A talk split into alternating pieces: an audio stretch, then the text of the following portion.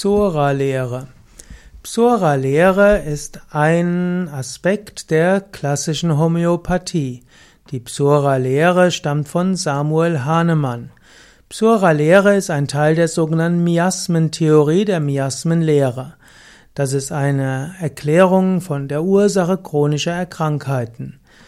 Die Psora-Lehre wird zwar von der evidenzbasierten Medizin abgelehnt, aber Trotzdem wird sie in der Homöopathie weiter gelehrt.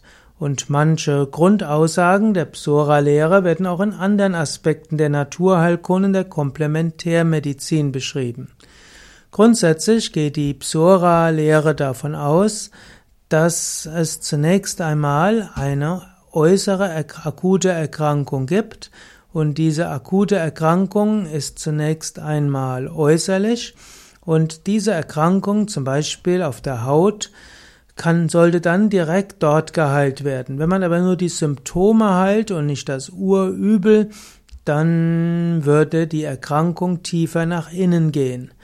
Und so ging Hahnemann davon aus, dass eine, letztlich eine primäre Psora gibt auf der Haut, dass also erstmals Krankheiten sich auf der Haut zeigen und dass man sie dann heilen muss. Wenn man sie dort nicht heilt, dann geht die Krankheit weiter nach in tiefere Gewebetypen, um schließlich dann den Menschen dauerhaft krank zu machen.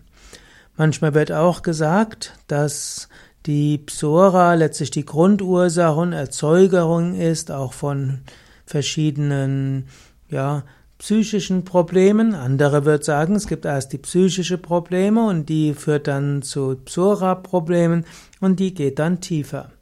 Wir finden auch im Ayurveda die Lehre von den sieben Dhatus, wo auch gesagt wird, dass zunächst die Erkrankung sich auf dem äußeren Dhatu zeigt und wenn sie dort nicht geheilt wird, dann geht sie eben tiefer. So gilt es, dass man nicht die äußere Erkrankung, die Symptome nur unterdrücken sollte, sondern die Ursachen finden müsste.